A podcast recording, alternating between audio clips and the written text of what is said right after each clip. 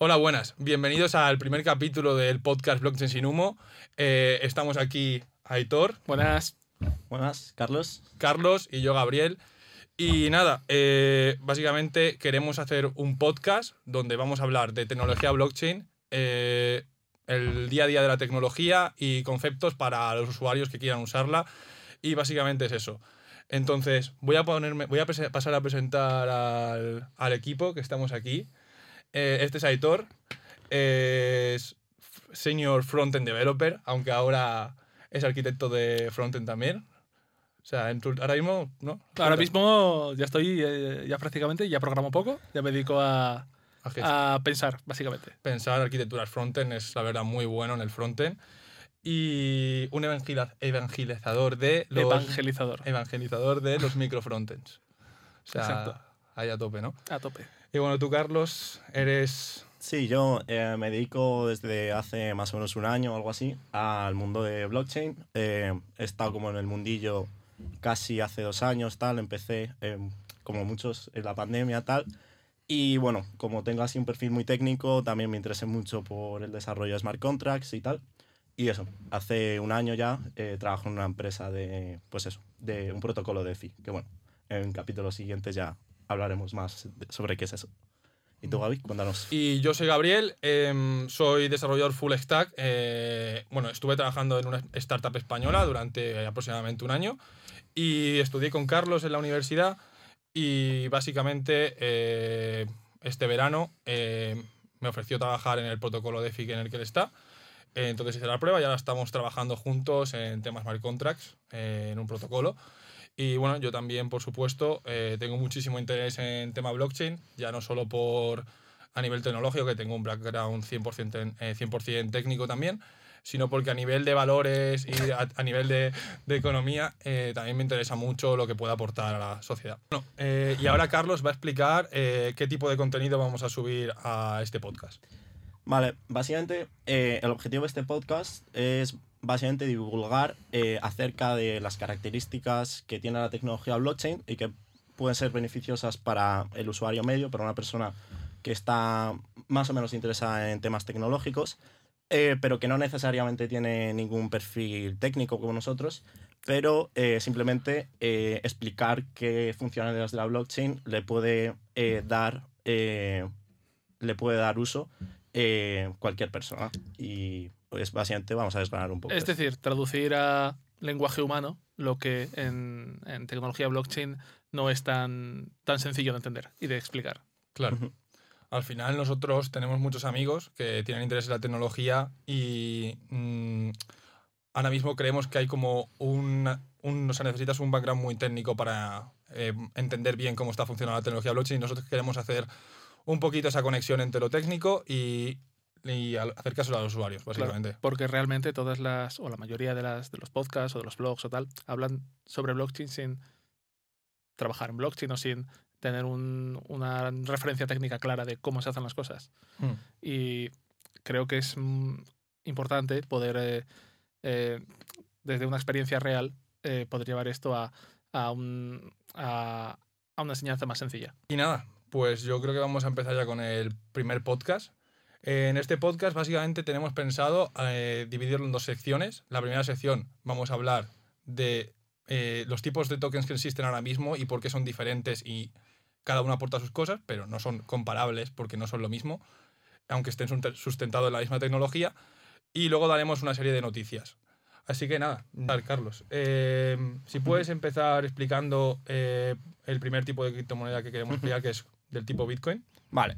Bueno, eh, como ya la mayoría de vosotros sabréis que estáis escuchando este podcast o viéndonos en un reel, que no sé si esto saldrá, em, Bitcoin es la principal criptomoneda, ya que, em, bueno, fue la primera.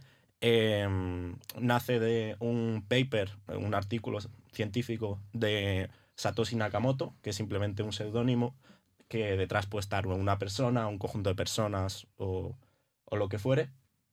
Y, y básicamente es una criptomoneda que, bueno, como todas, son digitales y descentralizadas.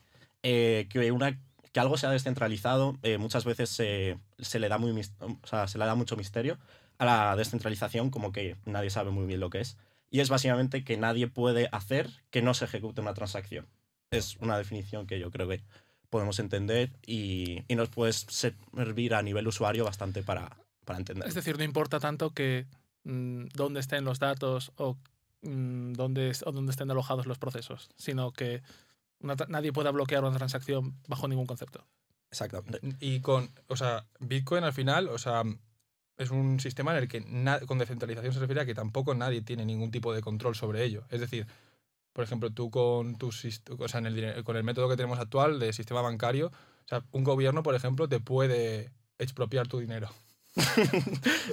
sí, ¿no? Es- No, no, sí, sí, sí, So- o sea- Solo te falta decir fuck taxis, ¿eh? O sea, digamos, o sea, eh, o sea, ahora mismo es verdad que es un sistema, por lo menos en los países occidentales, eh, que es lo suficientemente eh, robusto como para que podamos mantener un orden social, pero que bajo determinadas circunstancias, o sea, hay personas que tienen el control sobre ese dinero y te pueden quitar, incluso pueden generar dinero. En Bitcoin, o sea, eh, ¿es posible esto? O sea, digamos, ¿hay alguna forma o es 100% imposible? es 100% imposible que alguien eh, cancele una transacción, por así decirlo, porque al final eh, en- o sea, se, suelen entender, se suele entender Bitcoin como un sistema, o sea, se suelen entender los sistemas financieros como, la transferencia de dólares o Bitcoin, eh, pensándolo como una, un sistema que está en algún y bueno, es básicamente una cuenta de balances.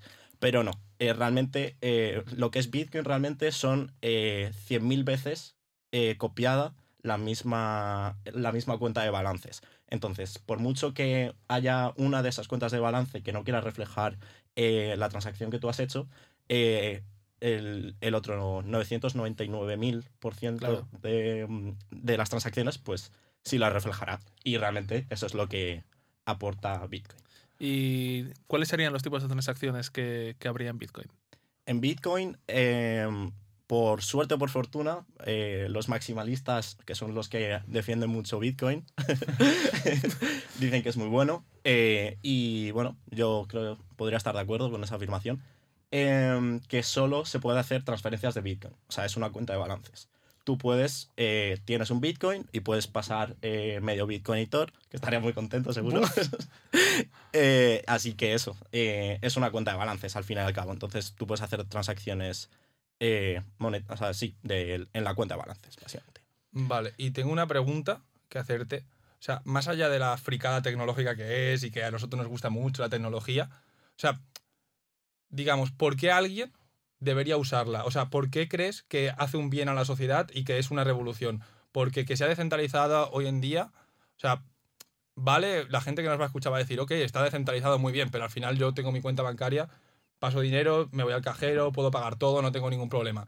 ¿Por qué Mm. crees que ahora mismo eh, hace falta Bitcoin? ¿Y por Ah. qué nace en 2008? ¿Por qué hay ese interés en la comunidad en que salga adelante?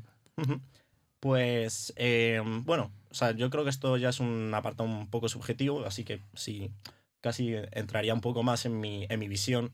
Hmm. Y supongo que no fue casualidad que naciera en el 2009, justo después de la crisis financiera. O de- y sin después. Eh, En plena- sí, en plena- en plena- en plena sí, bueno, crisis, ahí, claro. justo.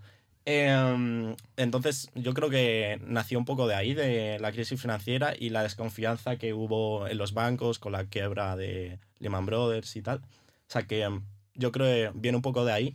Y en, en mi caso personal, lo que más, eh, el beneficio que más le veo es que el dinero que tienes depositado en Bitcoin, o sea, los- la cuenta de balance que tienes en Bitcoin, es realmente tuyo. O sea, eh, el dinero que tú tienes en el banco, por ejemplo, si tienes más de 100.000 euros, eh, ese dinero, o sea, es simplemente un dinero que te debe el banco.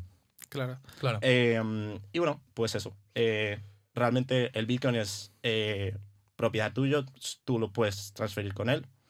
Eh, obviamente tiene sus desventajas, que bueno, no sé si queréis hablar un poco de eso. Entiendo que, al menos, al menos para mí, la principal desventaja es el, el- el gasto energético que tiene toda la, toda la red Bitcoin. Claro, o sea, sí, es verdad que tiene un gasto energético alto. Ya, o sea, como vais a ver, vamos a tener opi- opiniones diferentes en algunas cosas y es la gracia de- del podcast. Prometemos no pegarnos. pero- En Prometemos. este primer podcast. a lo mejor algún día hacemos una velada. Invitamos a Vitalik aquí. Eh, sí. Eh, Bueno. vale. Eh, Cuidado, no. sí, o sea, Nos gana por reptiliano, ¿eh? que nos gana por reptiliano. Sí. Eh, sí, o sea, al final Bitcoin es una red que eh, ahora mismo está consumiendo más o menos lo mismo que Suecia, o sea, es una absoluta barbaridad visto así, pero también, para ser justos con esta, con esta comparación, habría que ver también cuánto consume el sistema bancario real ya. Claro, Y si también. merece la pena. Y a ver, al final, no sé exactamente cuántos mineros de Bitcoin hay, pero, pero debe haber mi- millones de, millones de mineros de Bitcoin con, con, el, con el consiguiente consumo de sus, de sus CPUs, de sus, de sus tarjetas gráficas y tal. Hmm. Y, y bueno, a ver, eh, a colación de esto, para mí, ya te digo, la principal virtud, la principal virtud de, de- de Bitcoin no es tanto el, el que actúe como reserva de valor, sino la tecnología sobre la cual está, sobre la cual está construida. Creo que, que la, la descentralización de la, la blockchain como tecnología descentralizada tiene mm, muchas aplicaciones eh, a futuro y, y va a ser una, una va a ser eh, un game changer en el en cuanto a por ejemplo a la, a la gestión de la identidad digital. Ah, Y sea, ese- Tú ves que los beneficios más bien de Bitcoin no es en el propio Bitcoin, exacto sino en la tecnología que ha traído con él, que se puede aplicar a, otras, a otros tipos de tokens, como por ejemplo hablaremos ahora de Et- Ethereum. claro porque realmente Bitcoin al menos tal y como yo lo entiendo no viene a ser un patrón oro aplicado a, a una divisa digital Sí.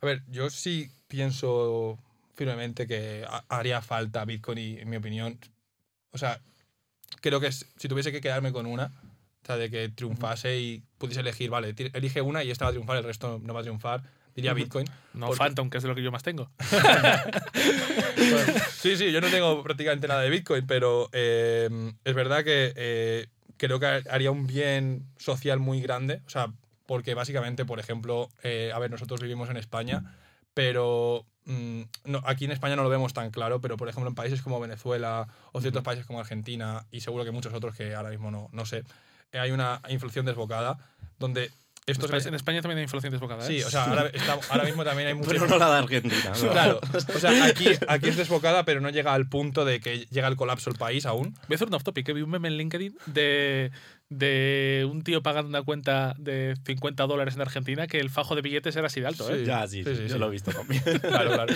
Pues, Sí.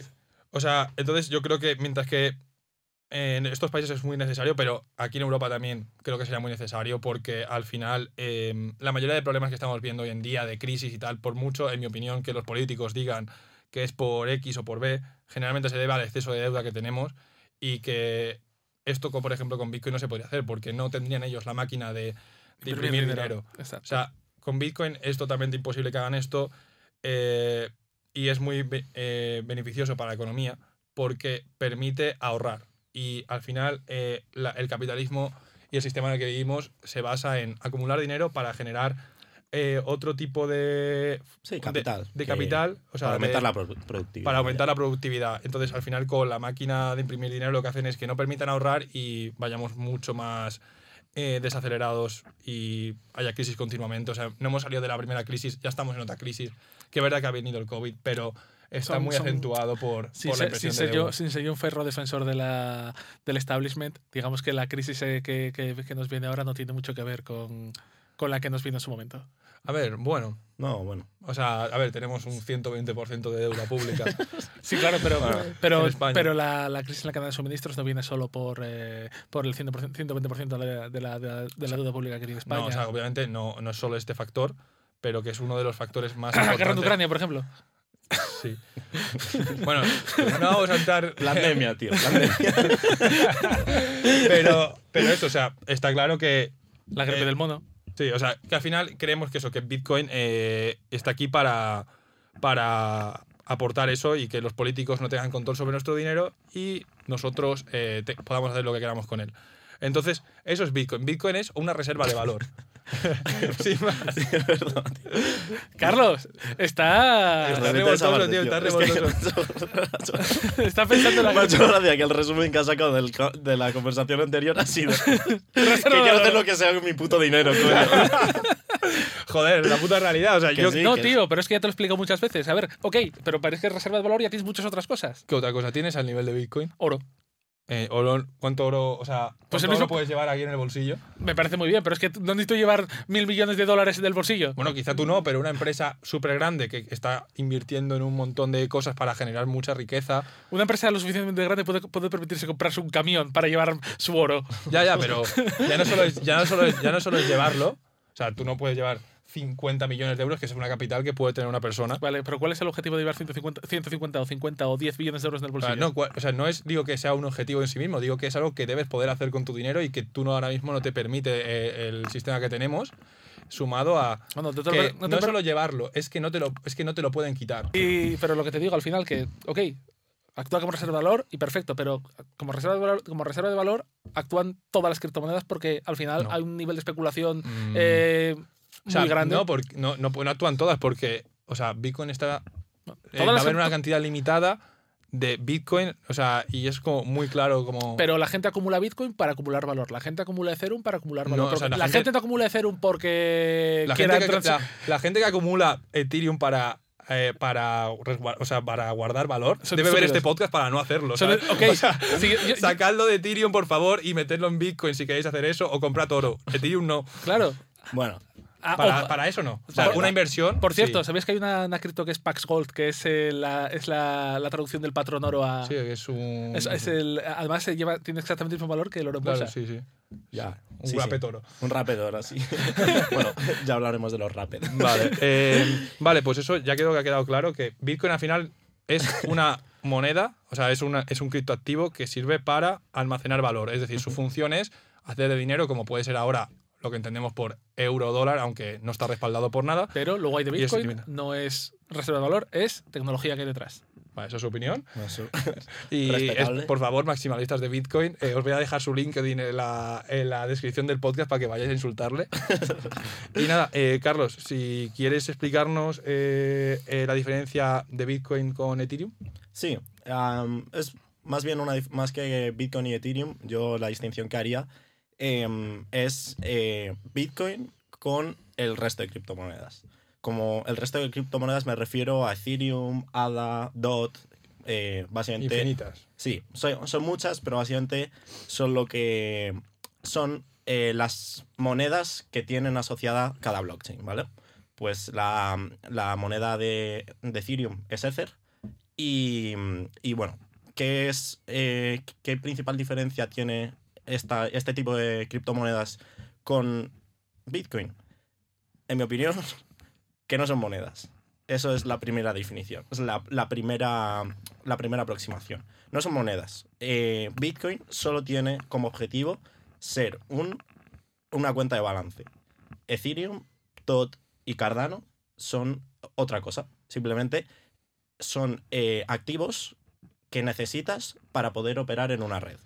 Mm, Vale. Si quieres, pues, para, que, para que la gente se haga la idea un poquito de qué es Ethereum también, o sea, por dejar claro que es diferente a Bitcoin, es explicando un poco también la historia de cómo surgió Ethereum. Yo creo que es una forma, surgió de una forma muy orgánica, eh, porque eh, Vitalik, o sea, muy cono súper conocido CEO de, de Ethereum y reptiliano, Un poco.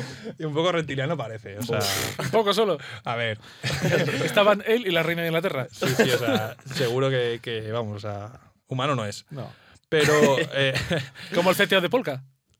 bueno, luego hablaremos del CTO, del, bueno, ¿el CTO de Polka. Era el CEO. El CEO Bueno, de, ex CEO. ex CEO de Polka. Sí. Sí. Eh, bueno, surgió básicamente, eh, él era eh, él era una persona muy involucrada en el ecosistema de Bitcoin y eh, básicamente quería desarrollar funcionalidades por encima de Bitcoin, es decir, eh, aplicaciones que usasen Bitcoin para la tecnología blockchain para ello. Y Bitcoin, eh, la, la filosofía que tiene eh, la gente que está en su ecosistema es hacer un sistema muy sencillo para porque cuanto más sencillo es un sistema, Muy robusto es. Es más robusto, menos fallos vas a tener y mejor hace lo que tiene que hacer, que es solo ser una cuenta de balance, como ha dicho. Entonces, intentó en un- su principio crear aplicaciones por encima de Bitcoin, pero vio que no, no era capaz porque era muy difícil. Entonces, simplemente decidió crear eh, una, una. O sea, otra, otra, otra, Otra red. Otra red, que es Claro. Ethereum. Y básicamente, ¿qué es Ethereum? Es una eh, blockchain de pro- propósito general.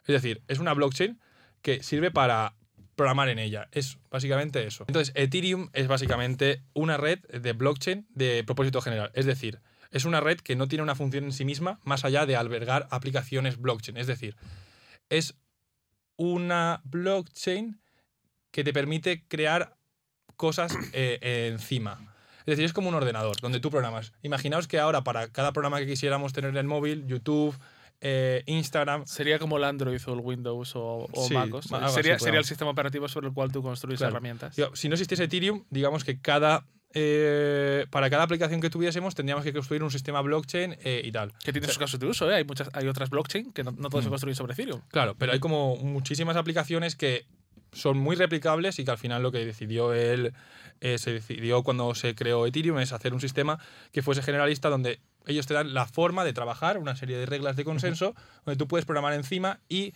lo que decía eh, Carlos, o sea, es un libro de balances, pero de muchas aplicaciones. Imaginad que eh, YouTube, Instagram, todos los datos que tenéis están distribuidos eh, en miles de sitios a la vez y para hacer operaciones sobre Bitcoin, digo, sobre YouTube, Instagram, tuvieses que eh, ser consensuado por miles de personas a la vez.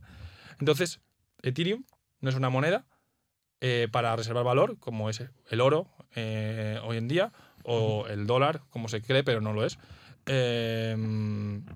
Es simplemente una forma de pagar eh, a este ordenador. Es como gasolina, ¿no? Sí, exacto, exacto. Es- Eh, de hecho, Es por, eh, por de ahí viene el gas. comúnmente se le llama gas cuando, pues, cuando tú pagas por, por una transacción dentro de Ethereum, se le llama gas.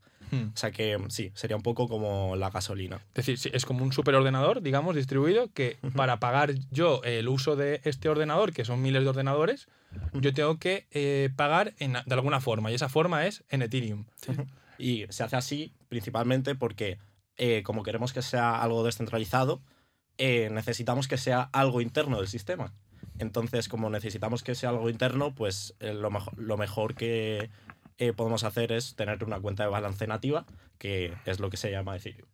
Hmm. Y yo creo que un poco Ethereum, la crea- el surgimiento de Ethereum viene un poco por el pensamiento que tenía Héctor antes, de decir, realmente lo guay de, de Bitcoin eh, es la tecnología que tiene detrás y todo lo que puede aportar. Si quieres contarnos un poco de qué cosas puede aportar. que- Yo es un poco, pues eso, lo es un poco lo que, lo que os contaba antes, además de, de aspectos pues de, de ide- de identidad digital, eh, poder eh, mm, asociar a arte, música, licencias, eh, un, un token, que es lo que se conoce como un NFT, eh, para poder mm, comerciar con él, venderlo, comprarlo, al final es grabar algo como tu propiedad. Eh, por ejemplo, también con NFTs hace poco vi, eh, te lo, lo hablaba contigo, Gabriel, ¿te acuerdas? Una, una aplicación que te, permitaba, te permitía comprar y vender billetes de avión, Sí. que realmente es algo que tú, que cuando tú compras es tuyo, pero al final mm, las compañías siempre te ponen un montón de trabas y de problemas. Sí, te suelen cobrar el cambio Claro. Vamos, todo lo que sea. todo. Digamos que esta- eh, los NFTs, por ejemplo, que ahora hablaremos más en detalle de ellos, es una de las aplicaciones que no son nativas, o sea, no, no es una red, sino No. es un tipo de token que existe dentro en- de redes como Ethereum. Es decir, redes de propósito general, eh, y eso es un NFT. NFT. Vale. eh, entonces, yo creo que ya más o menos queda claro lo que es Ethereum. Es una, un sistema que te permite programar dentro, o sea, programar aplicaciones blockchain sin tener que construir tu propia blockchain. Y la forma de pagarlo es en Ethereum. O sea, cuando alguien quiere ejecutar algo, igual que tú pagas tu internet o pagas tu electricidad para ejecutarte en ordenador, pagas eh, en Ethereum. Vale. Sí. Pues yo creo que queda claro, más sí, o menos. yo eh, ya así como último apunte, mm, un token que es una palabra rarísima que nadie sabe lo que significa, al menos yo hasta que no me metí en el, eh, a, Sí, mirar el código eh, no, no entendía que era un token y básicamente es, una, es una idiotez de término, es un elemento de, de la blockchain que básicamente puede ser intercambiable entre los usuarios de la red y, nada más, simplemente eso. Vale. Bueno, muy bien, yo creo que queda más o menos claro lo que es Bitcoin, lo que es Ethereum y más o menos las diferencias que hay entre ellos. Y ahora podemos pasar a hablar de los famosos NFTs. Los famosos que Los han tenido, famosos NFTs. han tenido muchísimo revuelo, sobre todo, ahora ya no tanto, No, porque ahora estamos hubo- en hubo Beer Market. Hubo un momento que con, que con el, los, NFTs, los NFTs artísticos, que no, hacía, que no tenía, que no compraba NFTs artísticos, era un pussy. Vaya, hype. eh. O sea, la verdad que Y yo siempre te lo he dicho, me parece la aplicación más, más estúpida más absurda que tiene un NFT. Hemos dicho que aquí esto es blockchain sin humo. O sea, personalmente, o sea, a tope con los NFTs, pero la aplicación que tenemos hoy en día de blockchain art- artístico, o sea, digo, de NFTs solo aplicas al arte, o sea, y el humo que hay, parece que ahora todo el mundo va a tener, eh, vamos a estar todos comprando Todo. Eh, por monos eh, drogados eh, y lo vamos a estar gastando todo nuestro sueldo en eso. ¿Tú te Eh, acuerdas lo cuando, te- cuando casi te venden a ti ese, ese NFT por, por 400 Casi euros? caigo, caigo- casi caigo en un scam de, de, de- de NFT. Sí, sí, es cierto. Básicamente, por eso queremos hacer este podcast, porque es verdad que nosotros que estamos metidos en esto, aún a veces Hay pues, cosas que, que hay cosas que dices, hostias, es que está muy bien hecho. A mí, o sea, lo voy a contar, o sea, en OpenSea, que es una plataforma para compraventa de, de NFTs, eh, simplemente había un, un NFT de un Boretape, que es una de las colecciones más famosas, que valen millones de euros incluso. Eh, lo vi y estaba hasta verificado, o sea, estaba, habían puesto hasta el símbolo de verificado en el nombre, habían, se habían autocomprado el NFT, tú puedes ver el registro de compras, puedes ver que ciertas personas famosas con el perfil verificado lo tenían, porque claro, yo te lo puedo regalar, entonces tú lo tienes y no hay forma de... Es difícil, entonces, Sí, ese, ese tipo de trampas que claro, son muy contraintuitivas en el mundo normal, claro, que son el tipo de cosas que yo creo en este podcast podemos, podemos tratar. podemos tratar que son muy... te ayudan mucho. Pues eso, yo lo vi y lo vi súper barato, en plan, me lo podía permitir, no eran millones de euros, a lo mejor eran mil, algo así, y dije, pues ya está, o sea, se ha vendido, he visto que se ha vendido por un millón, o sea, si lo compra por mil, he triunfado. Me ¿sabes? jubilo, me jubilo. digo, ya está, y se, ha da- se han dado casos de, se han dado casos de, de esto, de, de gente que se equivoca al poner el precio del NFT y alguien se lo compra instantáneo y pierdes tu NFT, eh, que vale millones y lo has vendido por mil, porque te has equivocado al poner el precio de venta.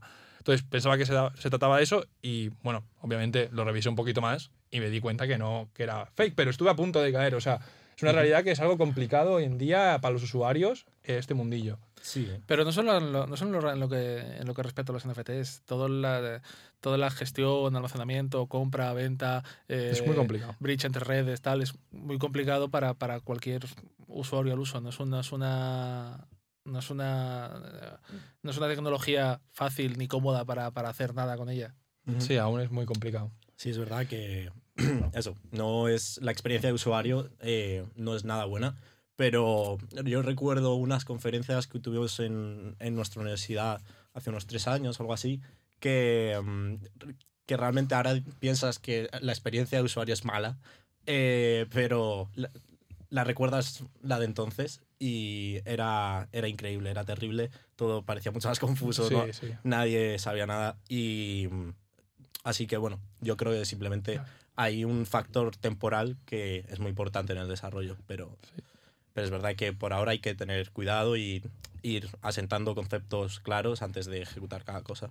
Hmm. También recuerdo de esa conferencia cuánto estaba Ethereum. Sí, Lo- Yo estaba, yo- estaba a 100 dólares aproximadamente. dólares. Y nosotros en plan, guau, ya está carísimo, tal, no sé qué. Ahí no, ahí no teníamos ni idea de blockchain, nuestra opinión era cero fundamentada.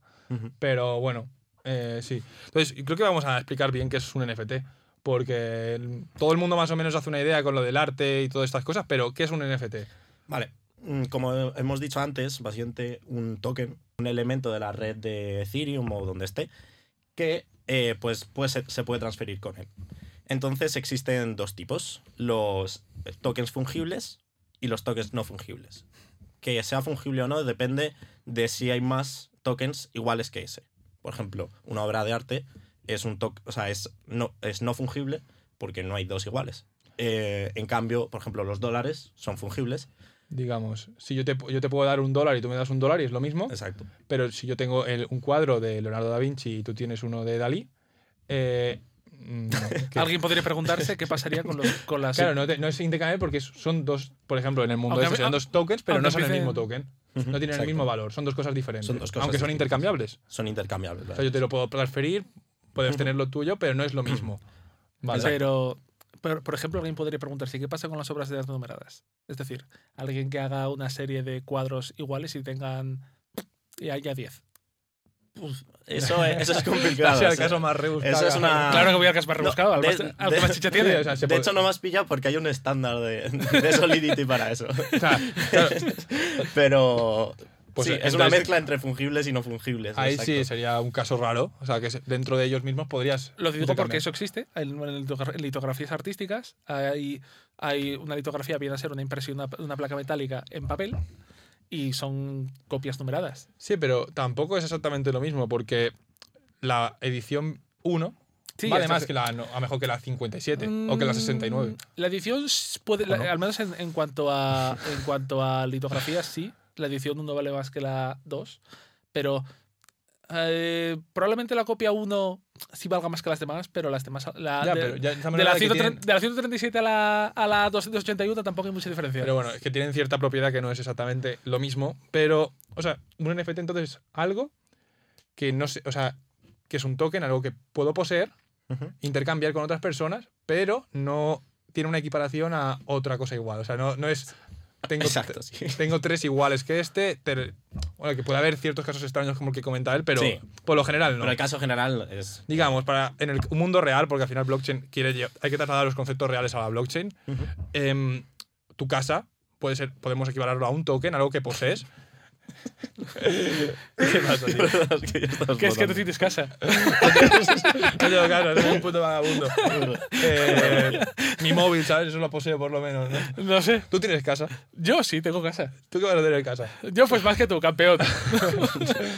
Eh, vale. em, entonces, Perdón que te interrumpa.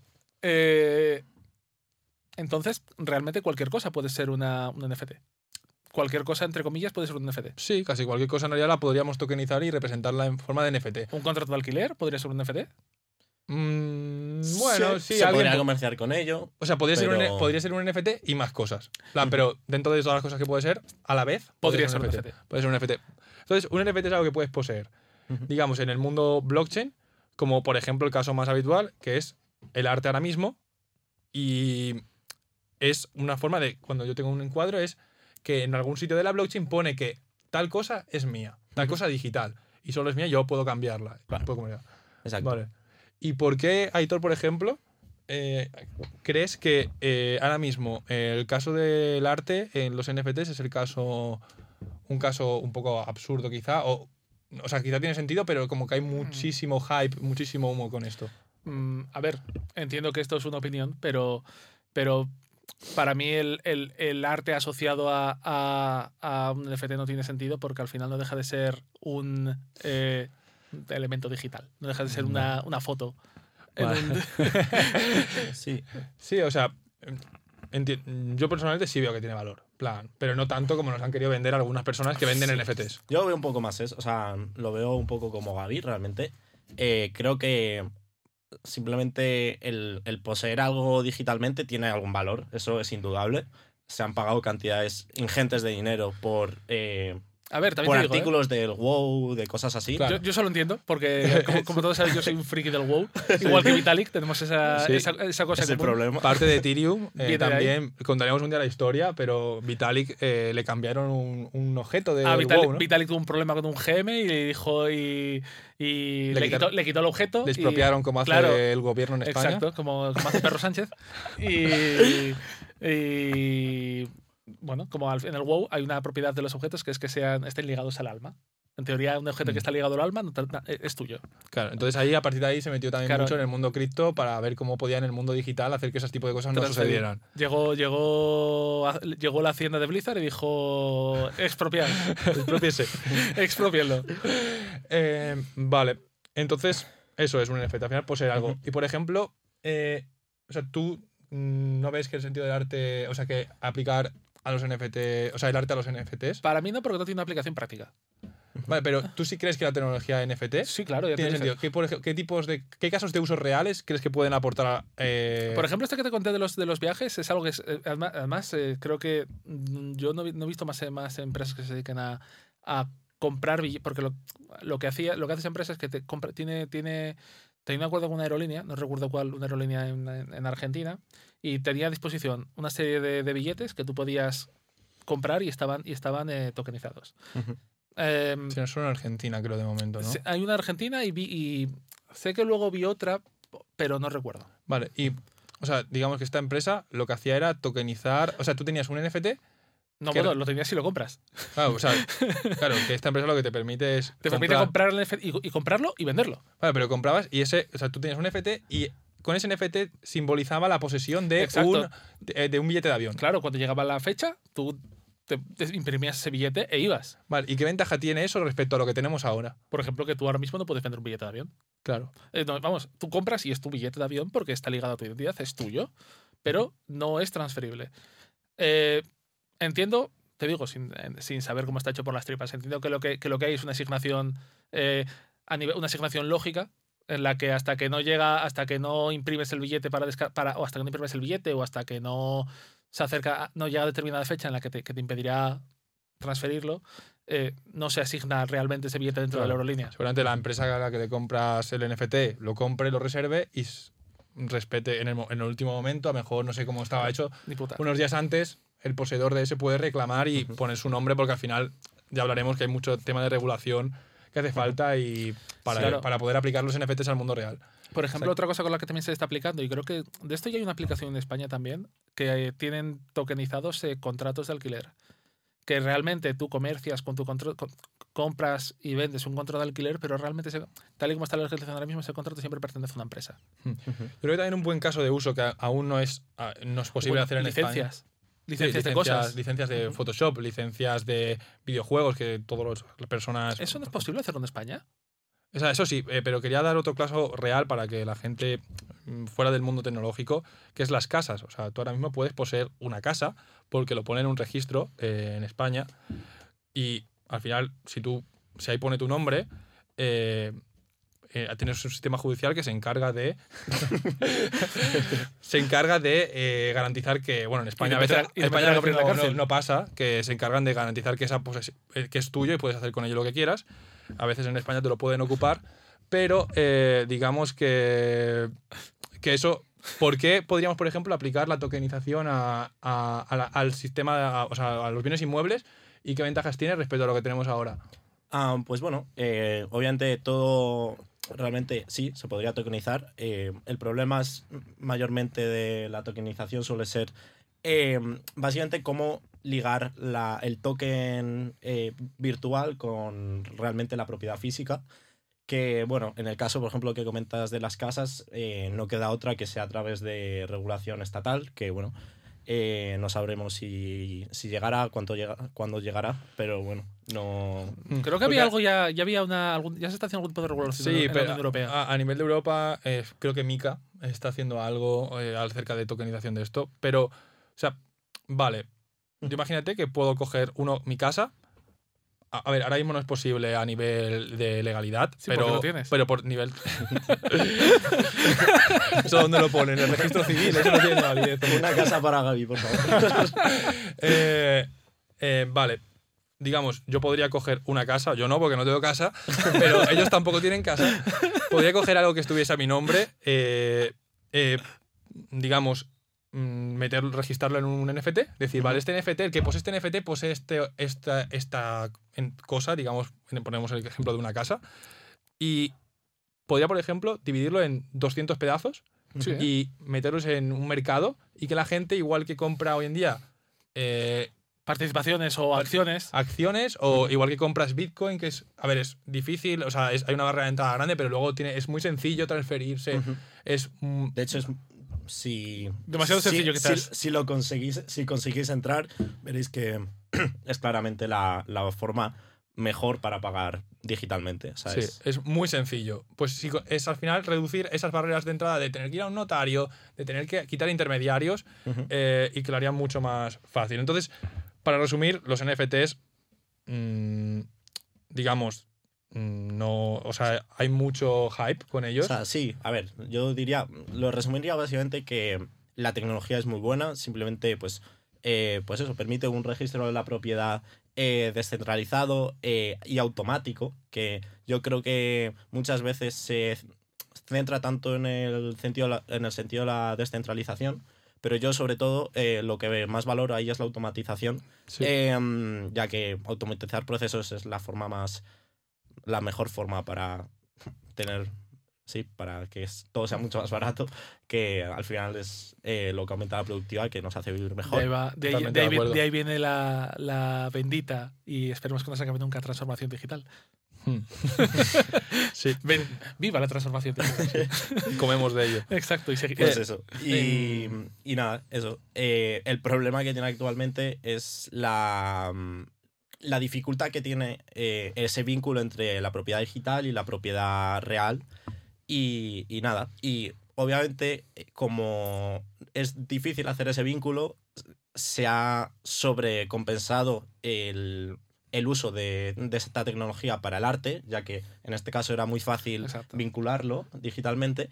Entonces yo creo que eso ha sido un poco el, el origen Claro. de esta... eh, Pero yo creo que como todo el mundo, con sentido común, es decir, mm, yo he escuchado a mucha gente, las cuales sí respeto ciertas opiniones que tienen, o sea, bueno, respeto todas sus opiniones, pero no las comparto, eh, al tema de NFTs artísticos que parece que... que, eso de que que- respetas todas las opiniones. no, todas las que no atentan contra la libertad de otras personas. Mientras esté encendida la cámara. Entonces, eh, digamos que es eso. mm, permite... Eso, no sé qué coño estaba diciendo, la verdad. Ya, tío. Normal. Eh, no, o sea, acabo de terminar de decirlo. Estabas hablando de que respetas la opinión de Sí, determinada o sea, gente. Claro, que el, el tema es que los NFTs tienen uso, claro que tienen, o sea, es- van a transformar muchos sectores, pero, o sea, no vamos a estar gastándonos nuestro sueldo, ni vamos a estar gastando la pensión de la abuela por comprarme un, un mono eh, drogado, ¿sabes? O sea, no va, no va a suceder eso. eh, es una buena forma para hacer ciertos, ciertas cosas mejor, pero igual que ahora mismo no te compras un cuadro de 200.000 euros, con, o sea, no es tu mayor prioridad, si tienes mucho dinero y te sobra seguro, puedes hacerlo, pero no estamos todo el rato gastando dinero en cuadros continuamente, ni es la super revolución, Ya. eh, ni nuestra vida se va a basar en eso. Es una de las aplicaciones más sencillas que ha habido en el NFT. Ujú. Ha- me gusta porque ha hecho también que se den a conocer, una tecnología muy potente, pero vamos a, a reducir el hype un poco con No, esto, pero porque quiero decir, no ya vamos a comprar monos fumados todo el rato. Tú ya sabes cómo, cómo, cómo funciona al final esto en las, en las tecnologías. Al final eh, siempre hay una, una curva de hype. la curva del La hype la- famosa, ¿no? exacto. Y dañina. Exacto, siempre está hasta que llegamos al, al tope de, de hype, cuando ¡oh! todo el mundo que- se vuelve loco y luego llega la hostia de realidad. Mm. Y yo creo que ahora estamos en ese momento de hostia de realidad de, vale, ok, los NFTs Sí. muy guays, pero, de momento Sí, no, no tiene, hay- no no tiene- hay- no tiene no- una aplicación técnica Claro, útil. No hay nada que digamos aún prácticamente que digamos, hostia, pues este sector, igual que lo podemos ver con Google, con Twitter, con un montón de tecnologías que usamos en nuestro día a día, que han mejorado nuestra vida o no, pero que hacen mejores ciertas cosas. em, no, no tenemos esos casos de uso aún con la blockchain, ¿no? Digamos, es por ejemplo, a mí me gusta mucho el caso del ticket de avión, porque es que es de los casos más avanzados que he visto Sí. Y no sé cómo lo harán y a nivel de regulación a lo mejor es totalmente humo y luego no lo pueden hacer, pero leí- tenía buena pinta. Te digo, yo leí hace, hace. Después de que te contesto de lo de los tickets de avión, yo leí algo de que ya hay una. de que ya existe una regulación o de que sí es posible tokenizar billetes de avión, ¿eh? No ¿En sea- Europa? ¿O dónde? Eh, sí, sí, en el mundo. Que, Sí. que no Puede es. ser. Que no es. Ah, sí, va- van surgiendo regulaciones, pero al final es. La propiedad es algo simbólico, o sea, porque algo es tuyo. O sea, digamos, tiene- a ver, no, no es simbólico. La O sea, es- es- algo es tuyo porque eres poseedor de él, ya, porque pero lo ¿por tienes. lo posees? Digamos, Porque lo has comprado, lo- porque lo has comprado, lo has Vale. conseguido, lo has robado, pero, es tuyo. Vale, vale, pero si, digamos, obviamente si te lo robo, te- legalmente te seguiría siendo la persona. No, depende. O sea, digamos, yo creo que la propiedad básicamente eh, es tuya porque hay un sistema judicial que lo respalda y si en el caso de que alguien atacase a tu propiedad privada, debería defenderse. O sea, vendrían Vale. unas personas armadas, que en este caso es la policía, y, eh, y eh, defenderían tu propiedad Pero privada. no tiene por qué. Por ejemplo, tú puedes tener 10 bitcoins, que no los tienes porque si no estarías aquí. Bueno, sí, estaría aquí, pero Pero de otra manera. Estarías aquí por de otra manera. eh, sí. Eh, Habías y, venido en Tesla o algo así. Ah, bueno, sí, hemos venido en Tesla. y ahora mismo eh, no hay una, una legislación que respalde que eso es tuyo. Es tuyo porque está registrado en, en una. en una hoja de, de una hoja de transacciones que, que ha, habido, ha habido una transacción registrada de que eso es Sí, tuyo. pero yo me hablo en el mundo físico. Ok, O sea, ¿no? el mundo físico no, no, no es algo tú, compras, tú, te, tú te compras una videoconsola y esa videoconsola es tuya porque la tienes, pero dentro de dos años no va a haber una transacción que registre que esa Claro, videoconsola por es eso tuya. es, eso es, pues eso es lo que, Es lo que creemos que se puede es tuyo- mejorar con tuyo los por- NFTs. Es tuya porque, claro, es por- pero no todo va a ser. Quiero decir, no todo tiene sentido tokenizar, por Claro, mucho. bueno, a ver, Claro, está todo. claro, obviamente, por ejemplo, eh, yo qué sé, no, no vas a tokenizar eh, la transacción Una que haces sardina. todos los días para comprar el pan. por una ejemplo. sardina, tokenizar una sardina. Yo creo. Bueno, había un caso de uso que vi de tokenizar el pollo. Plan, ¿Cómo? una- Hace tres años o cuatro, en plan. ¿Quién era el quién fue el Era más, loco? era más para trazar el origen, ¿no? De, Ya, bueno, sí, eso, eso Sí. es otra cosa. O sea, no, que, no No para la posesión a del pollo, en plan. pero que sí, que eh, empiezan a surgir casos, casos de uso, pero es verdad que es una tecnología que aún falta mucho por desarroll- desarrollar. Y yo creo que más o menos queda claro lo que es un NFT. Yo creo que ya Sí, podríamos sí. pasar a la. Como, como os habréis dado cuenta, yo no me gustan los NFTs.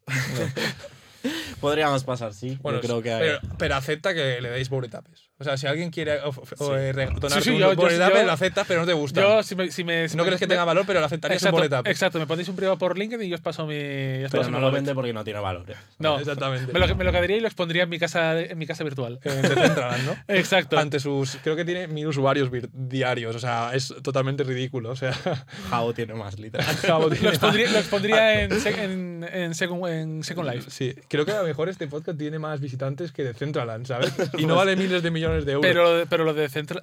Ahora sé que no, no viene, a casa, pero lo de Centraland es, una, es un bluff, Sí, pero brutal, ¿eh? O sea- Mira que tú y yo hubo un momento de nuestra vida que estuvimos hablando de comprarnos un territorio de Centraland a medias, ¿eh? Sí, sí, estoy en, la curva más alta, en el punto más alto del valor de las Fue de comprar un terreno en Decentraland. Estamos- tú, tú y yo estamos muy, lo- tú y yo estamos muy Ok, locos, no ¿eh? estábamos tan metidos, pero sí, sí, o sea, en, en el momento, en el momento podría, podría ser que ahora mismo Estuvimos arruinados viviendo en nuestro territorio de Centraland.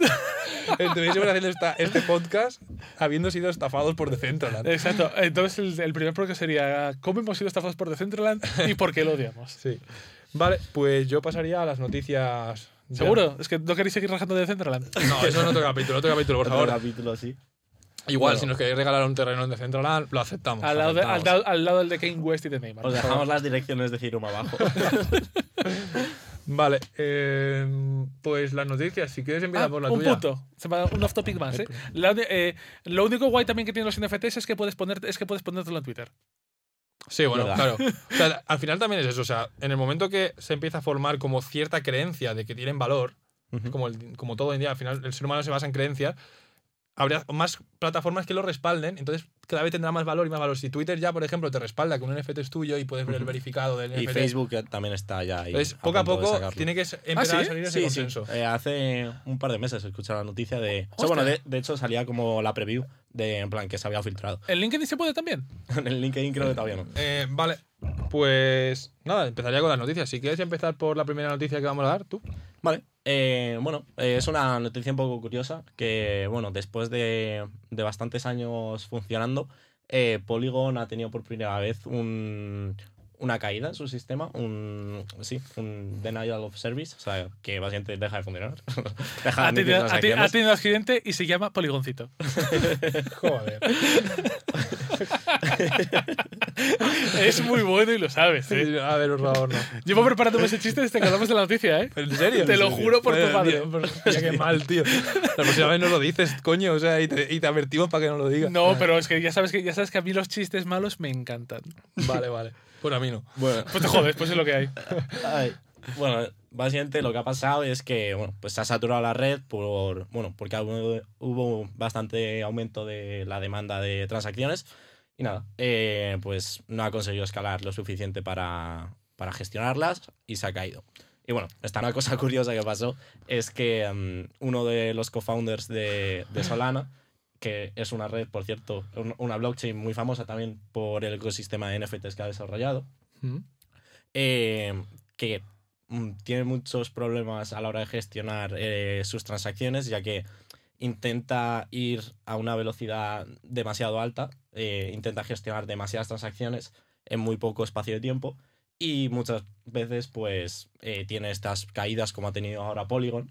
Entonces un poco la anécdota y la gracia de, de la noticia es que eh, por Twitter empezó a, a reírse de Polygon por no aceptar O sea, transacciones O sea, el- y uno de los founders de, founders de Solana se empezó a reír Empezó a de, de uno Sí, de los sí. founders de Polygon porque se había caído Polygon. Empezó a tirarle mierda, sí. Empezó Joder. a tirarle mierda.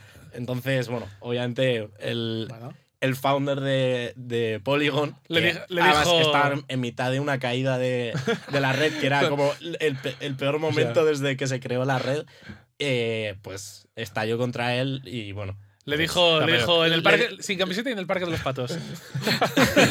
O sea, los cojones de, de el co-founder de Solana para decirle eso al, al de- a Polygon, Ya, o sea, ya, es, son así, o sea, pero escúchame, Sí, sí. increíble.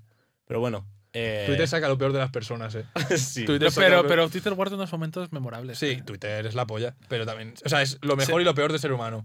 Haciendo otro topic, ¿seguirá siendo la polla desde- después de que lo compre Elon Musk? O sea, ya lo ha comprado. O sea, por eso Claro. te digo. O sea, no, no se efectuó la compra todavía, creo, pero. No, sí, sí, ya se ha efectuado efectuó la compra? oficialmente. Pues Sí. seguirá siendo.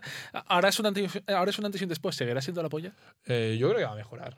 Mm, sí. yo creo en Elon Musk. A ver, yo- Elon Musk es, va a haber menos, se supone, Elon, se supone que que va a haber más censura. O sea, menos censura. Menos censura. Entonces, entonces va a estar Oh, ya, podemos ir con Sí. la navaja oxidada sin, O sea, la ca- sin, sin ponernos la capucha. Mm. O sea, menos censura, pero también quiere hacer ciertas cosas. O sea, hacer algoritmos públicos, ver todo ese tipo de Creo cosas. que, creo, que quería hacer, creo que quería ligar el DNI a las cuentas, ¿eh? Claro, quería, o sea, digamos, quería también, o sea, quitar censura, pero vincular responsabilidad. O sea, creo que vamos a ver. Yo- Cambios en Twitter. Elon Musk ha sido una persona que ha demostrado muchísimo a lo largo de sus años. Entonces, Tú ya sabes o que sea, yo soy- seguro que es- creo que es una persona capaz de mejorar Twitter. Tú ya sabes que yo soy, yo soy el que piensa que yo pienso que Elon Musk es un, es un Adalid enviado por sí, Dios. Sí, es, es- es Cristo. Eh, Somos bastante fan de, de Elon Musk. Elon, No sé cómo- estás invitado. Elon. Oh, eso, si, si, si Dios quiera, vamos hacia arriba. Yo, hay que invitar a Elon a que hable de Doge, ¿eh? O sea, eso, eso es lo único que estoy en contra de Elon, tío. O sea, ¿Qué, ¿qué dices, hombre? No sabes, no sabes de lo que ¿Qué hablas. cojones haces, tío, levantando esa mierda? tío? Meme. Pero vale, meme me parece perfecto, pero no, hace, no me parece que Si haga yo, bien. si yo tuviese 200 270.000, 240.000 millones de, de dólares de fortuna, ¿qué te crees? ¿Que no haría memes solo por los Sí, jajas? sí, sí, igual, pero entendería que me odiasen ciertas personas por Pero ello. ¿tú crees, ¿tú crees que no disfrutaríamos de ese odio? Sí, sí, que Elon Musk se, digo, Claro, y se lo lo, pasa Elon de puta Musk- madre. Elon Musk le echa mil millones a Doge, ve cómo sube, luego cómo baja y, la- y, se, y se está descojonando. Que sí, que sí, que seguro, que seguro. Y, y si se gana medio billón, pues se Y, se, y que se acabe, si en el proceso se saca medio millón para, yo qué sé, para irse por ahí. Sí, para, para, para, yo qué sé, de, para gas- aventuras sexuales. de, gaso- de gasolina en el aeroplato. Sí. Bueno, eh, pues curiosa noticia. Si ¿Paso ya a la noticia número 2? Sí, a la noticia número Pues dos. nada, la noticia número 2 es básicamente que España eh, asciende al top 3 de, de países con mayor número de cajeros en blockchain, superando a una potencia como El Salvador. A tope ahí con, con El Salvador y todo lo que están haciendo por, por eh, la adopción de las criptomonedas. A mí, personalmente, yo no estoy muy a favor con que, con que pongan como moneda de curso legal el Bitcoin, porque no creo que. ah, Y además, no solo que lo pongan como moneda de curso legal, sino que parte de su reserva de valor sea en Bitcoin, me parece, uf, me parece una estupidez. Pero, joder, al final yo creo que. Ok, tú puedes ser, tú puedes ser muy early adopter, pero, pero a ver, tampoco, tampoco nos pasemos. Early Adopter, me refiero también. que A- mejor tenerlo en dólares. Eh, sí, ahora mismo sí. ¿A cuántos años vista? Me da igual, a un año Ah. vista. Yo Dos creo que, años Yo vista. creo que, bueno, yo creo que el tiempo le da razón al presidente. Ok, pero, Pero- hubo, hubo, hubo durante, durante, durante el virus de este, de este mercado, eh, hubo un momento en el que en el que estaba pocha El Salvador, ¿eh? Estaba. Sí, eso ver, obviamente, obviamente no puedes gastarte dinero que no, no te puedes permitir. O sea, claro, pero quiero decir, El Salvador no, puede- no- no se puede permitir tener un 20% de su, de su capital en. O sea, te- no sé si llega tanto, ¿eh? No, eso no es. So- eso- o sea, so- creo que es un pero, 11. eh, es, es en torno a los 50 millones Sí, eh, o sea, lo no es que ningún- tiene en no es- Bitcoin, que entiendo que eh, El Salvador entiendo que es pequeño, pero entiendo Sí. que 50 millones es un- una cantidad que obviamente eh, endeudarse en este tipo de cosas no creo que tenga sentido. Pero, mm, Al pero final, no creo que Una inversión sea- que pueda hacer. Sí, no Responsablemente, como todo, igual que invertís vosotros, no vais a meter todo vuestro dinero que tenéis, de- del cual depende pagar el alquiler, pero un dinero Consejo, ahorrado. meted en Bitcoin el dinero que nos importe perder. Claro. En Bitcoin y ninguna cripto. Todo lo que nos importe perder, Palantir. Si O sea, no, sí, publicidad patrocinada por Palantir. sí, claro, sí, al final es eso. O sea, si tú te puedes permitir perder ese dinero, pues adelante. Eh, yo creo que ha hecho bien El Salvador, o sea, creo que el tiempo le da la razón. Y al final, o sea, hacer la moneda de curso legal es que puedes pagar impuestos en cripto, o sea, en Bitcoin. O sea, al final no es más que eso. Y es una forma de, de de, digamos, de, de regularizar capital también. Sí, o sea, es una. Y también yo, yo creo que. Por ser, o sea, es verdad que es un momento aún. Yo, obviamente, sea, me pongo mi- o sea, a tope con Bitcoin, pero no, no ahorraría en Bitcoin como dinero que necesito para el día a día, porque es absurdo, es muy volátil aún. Pero entiendo eh, que lo hacen también como una forma de atraer talento y de, de hacerse. O sea, de que gente en otros países hablen de ellos. O sea, como estamos hablando de nosotros, que es un país muy pequeño al final. Hablando de El Salvador a, a colación de esto, ¿tú sabes que hay la, la- la- este área que está montando eh, que va a funcionar eh, totalmente con cripto? Creo que es la, Ma- la Bitcoin Bi- Beach. Bitcoin Beach, sí. Sí, no, bueno, nosotros estuvimos en el evento este de Mundo Cripto y lo, lo- ahí lo comentaron. Ujú, O sea, sí, o sea, queda pendiente un viaje a El Salvador, ¿eh? Pero no me iría a la Bitcoin Beach a vivir, ¿eh? No, Ah. pero un viajecito sí. O sea, sí. si nos invitan, O- bueno, si nos invitan. Bueno, tú, igual se vienen al podcast, ¿eh? bueno, si se invita cualquiera. En el evento de Mundo Cripto estaba... Sí, sí, nos invita. Nos hicieron hacer un juramento de que prometíamos visitar El Salvador y yo cumplo con mis juramentos. ¿En serio? Sí, sí, nos hicieron. fue, un poco- fue fue bastante gracioso. Fue pero, bastante pero, gracioso. pero ¿cómo sois tan meme? Tío, ¿sabes? Tú imagínate, mira, venga, ponga la mano aquí, no sé qué, y sin saber lo que Juro a por, decir- juro por los impuestos. Bueno, eh, pues y sí. por favor, ¿puedes eh, arrancar con tu noticia entonces? Eh, sí, o sea, lo- luego también, o sea, sobre tu noticia también, me gustaría también, ver, o sea, que no son muchos los, realmente lo- la cantidad de, o sea, de cajeros que hay aún, ¿no? O sea, no sé el número exacto, pero que en España creo que tenemos como 200 o así. Sí, o sea, por ahí. El Salvador creo que tenían 150 aproximadamente. Es poquito. Sí, a ver, piensa que al final tampoco, tampoco es eh, una moneda muy. un- bueno, un- una, no es- una divisa muy extendida, son divisas Es- muy y el extendidas. primero es Estados Unidos, ¿no? El primero Estados Unidos, segundo Canadá y luego Ahora España. España, ¿no? Y el cuarto entiendo que El Salvador. El cuarto El Salvador. Vale. Que es curioso también que habiendo otros países, otras potencias económicas en el mundo, el tercer país en, en, en estos cajeros sea España. Sí, la Sí, verdad sí, es no, que es sorprendente. Es porque- sorprendente y parece que hay algo que se está haciendo bien. O que no se está haciendo. Y como no se está haciendo, pues él ya.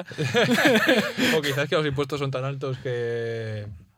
Sí, porque además creo que, creo que creo que eh, por una, por una fuente cercana y fiable, creo que la comisión que te, co- que te cobra alguno de estos cajeros es solo un 2%. Sí, o sea, hay cajeros en, en España que, que te cobran solo como un 2% de, de comisión o así. Está bastante, bastante bien. Em, no sé si habéis ido alguna vez a un cajero cripto.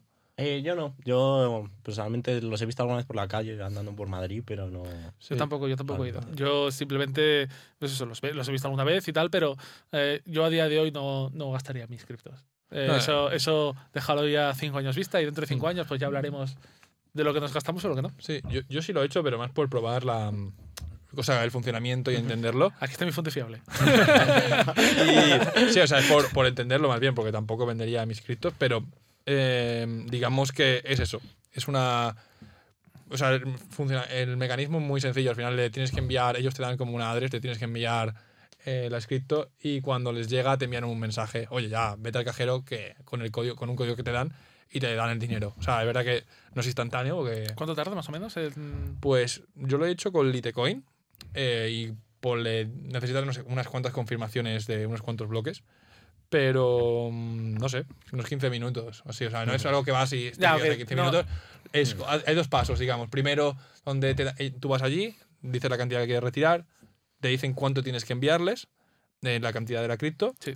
Eh, y simplemente a un pre- te dan como el precio que te van a dar en euros o en dólares, lo envías y luego vuelves Sí. cuando ya te lo han confirmado y te dan el dinero. Metes código y tal. Sí, Y- o sea, es bastante cómodo. ¿Y o sea, hace- dentro de lo que cabe. ¿Aceptan cualquier tipo de divisa o, o, tiene- o es- o son, son stablecoins y. No, hay de todo. O sea, y Bitcoin, Bitcoin, Ethereum y tal. Ethereum, Litecoin. Había unas cuantas. Es verdad que faltan todavía muchas. Faltan Sí. muchas, pero poco a poco. Están haciendo un buen trabajo, yo creo. Hay que hablar un día de las shitcoins, ¿eh? Sí, sí, bueno. Sí, bueno. A ver, el, blockchain, día. el blockchain sin humo, hablaremos mal. No, pero bueno, hay que quitar el humo también. pero quitaremos. Sí, sí, hay que, hay que quitar humo. Vale, bueno, pues vamos a empezar por. Bueno, vamos a terminar ya. Vamos a dar la última noticia del día. Perfecto. Y terminamos.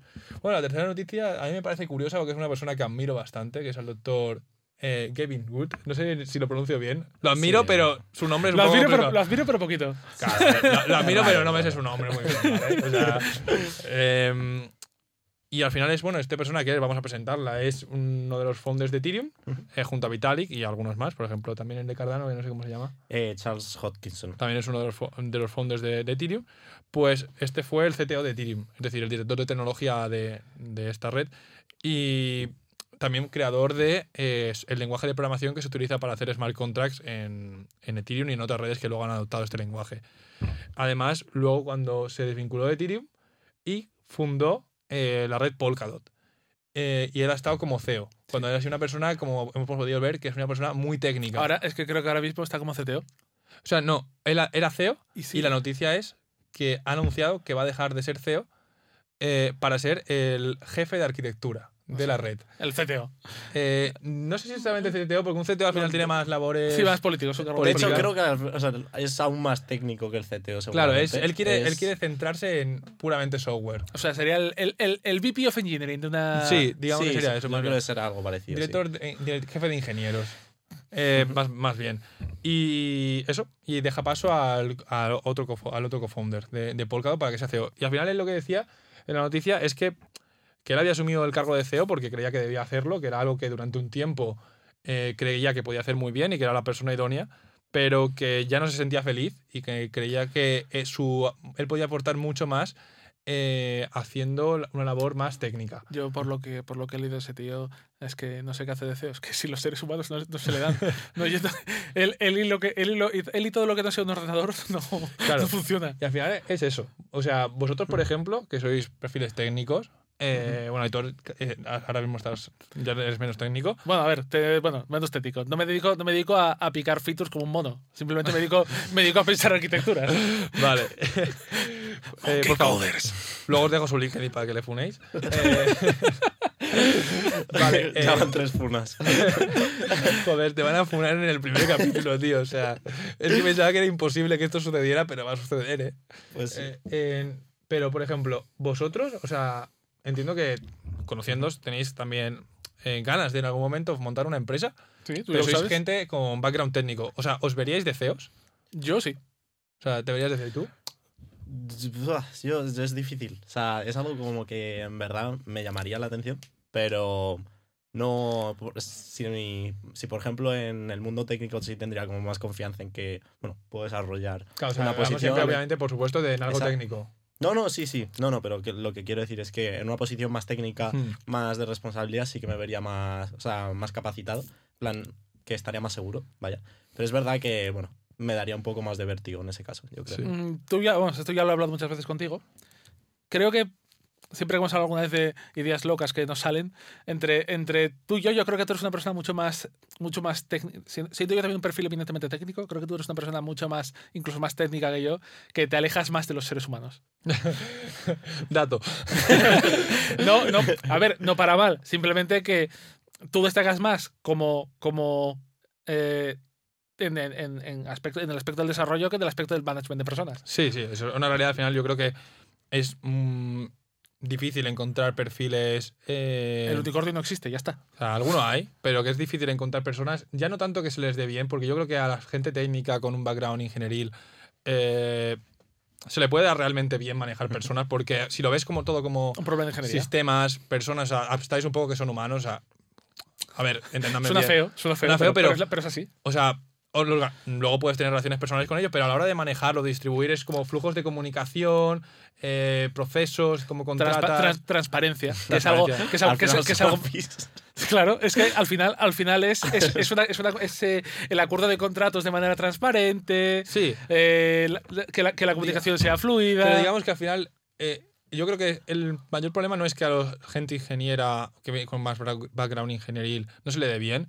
sino que no disfrutan tanto de ese tipo de trabajo. Mm. Porque yo creo que es algo como que, es lo que decía él, que él quería, él le gustaba disfrutar de resolver problemas y al final un CEO es como un Resuelve otros problemas. O sea, depende de cómo lo planteen. Hay distintos tipos de CEO, pero yo creo que es una persona que se le interrumpe mucho, que es un, ejecutor de decisiones. O sea, es decir, esto se hace, esto no se hace, esto sí, esto no, esto sí, esto no. Un CEO cambia. un Y CEO distribuye comunicación por Sí. la empresa. Un CEO va cambiando a lo largo del- de la vida de una empresa. Eh, un CEO en las primeras etapas de una, de una empresa, tú, que, tú y yo que hemos convivido en Amelin, tú yo desde un momento mucho más inicial que tú, eh, un CEO tenía que tomar muchas decisiones mm, muy, muy rápido y de manera muy ágil.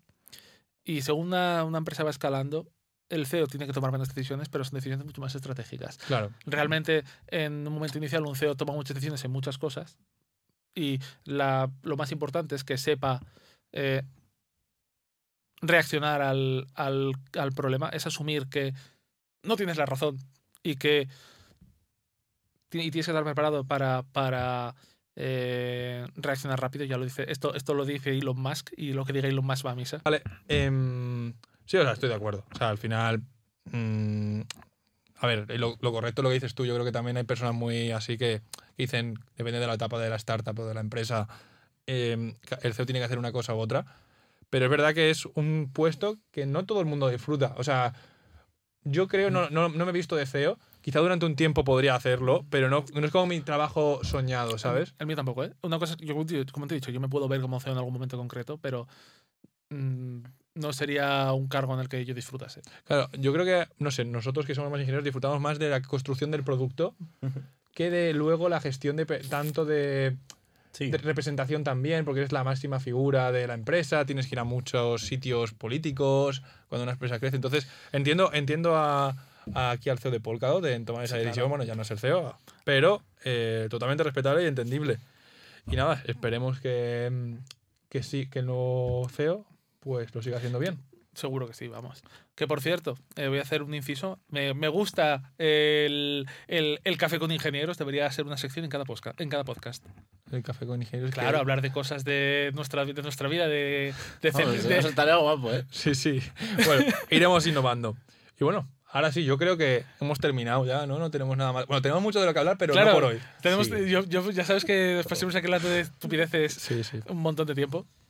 Pero yo creo que yo creo que está bien. El inicio fue un poco accidentado, ¿eh, Carlos? Sí. Joder, el inicio ha sido bueno, es normal, es el primer podcast, iremos mejorando. Sí. Y nada, pues yo ya me despediría. No sé si tenéis algo más que añadir. Fuck taxis. Fuck taxes, ¿no? y nada, Eh, y nada más. Yo creo. pues nada, eh, nos despedimos y nada. Saludo. Hasta Hasta luego. la próxima.